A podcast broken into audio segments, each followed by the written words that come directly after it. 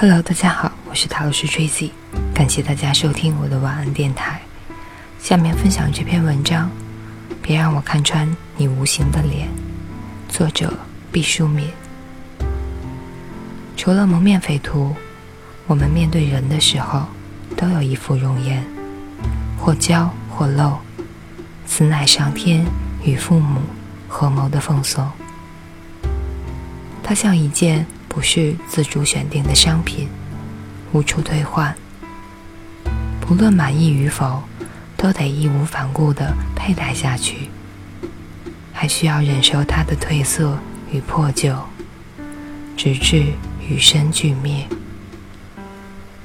虽说整形与美容术可以使某些乏善可陈的相貌得到修正，但是从根本上讲，我们的脸。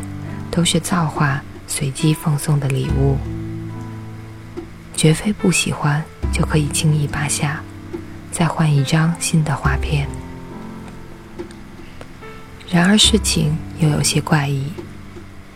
早先以为自己有残缺，大脑里专管录像的那一部分遭了重铸，成了破包腐皮，再也包裹不住有关相貌的记忆。后来年事渐长，与人交流，才知天下有这等恍惚毛病的人颇不少。才明白人的脸乃是一个变数。眼光直接注视的时候，对方的眉目自然是清晰的。可惜心灵的感光，基本上是一次成像而不保存的底片，加上懒散。有形的面容一旦撤离视野，记忆就清理记录，大而化之的分门别类，一一归档。人的有形容貌无法恒久的烙下记忆，卷宗收留的只是提炼过的印象。世间上的资产分为有形和无形，无形资产的定义。我以为是指超出物质的实际价值。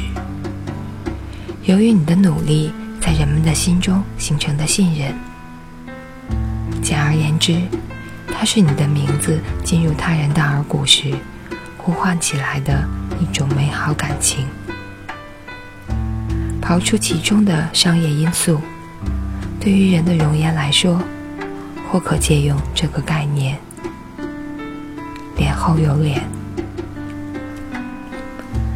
上天赋予我们的端正或歪斜的眉眼，粗糙或光滑的皮肤，硬长或短粗的身材，完整或残缺的四肢，都是我们的有形容颜。每一个人后天创造发展的性格、品行、能力，属于你的无形容颜。无形的脸有正负之分。一个人只有美丽的外表，却没有相应的内在。初次结识时，秀丽外形所留下的愉悦印象，就会犹如沙上之塔，很快便会被残酷的现实冲刷得千疮百孔。无形容颜的毁灭，像一场精神天花。人际关系一旦被传染，犹如多米诺骨牌。轰然倒塌。从此提起你的时候，人们会遗憾，或者恼怒地说：“那个人啊，金玉其外，败絮其中。”无形的脸不会衰老，只要我们浇灌慧根，磨砺意志，拓展胸襟，它便会从幼年开始，如同花树一般渐渐生长。直至轮廓分明，明眸皓齿，青丝不老，慈眉善目。岁月流逝，沧海桑田，但在喜欢你、亲近你的眼光中，你所留下的形象始终如一，引起的感觉永恒温暖。比如远行的双亲，纵是白发苍苍。在儿女们心中依旧是盛年音容，风采卓然。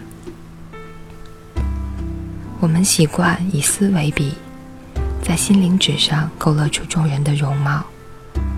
它和古学衙门的画影图形不同，与真实的形象已无关联，只对真实的情感负责。无形容貌是想象和判断的产物，摒弃工笔，重在写意。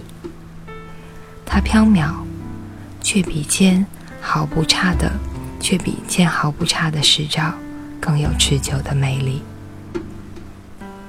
无形的脸可以美丽，也可以丑陋，能怒火中烧，也能垂头丧气，会神采奕奕的。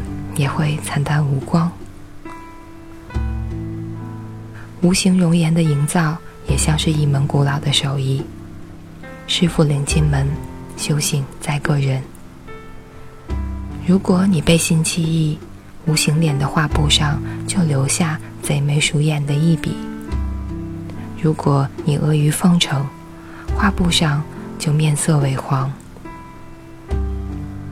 如果你恃强凌弱，画布上就口眼歪斜。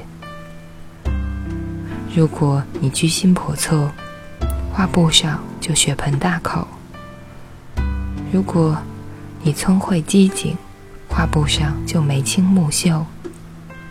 如果你坦荡胸襟，画布上就有浩然正气留住天庭。我们对有形的容颜可以心平气和、随遇而安；对无形的容颜却要惨淡经营、精益求精。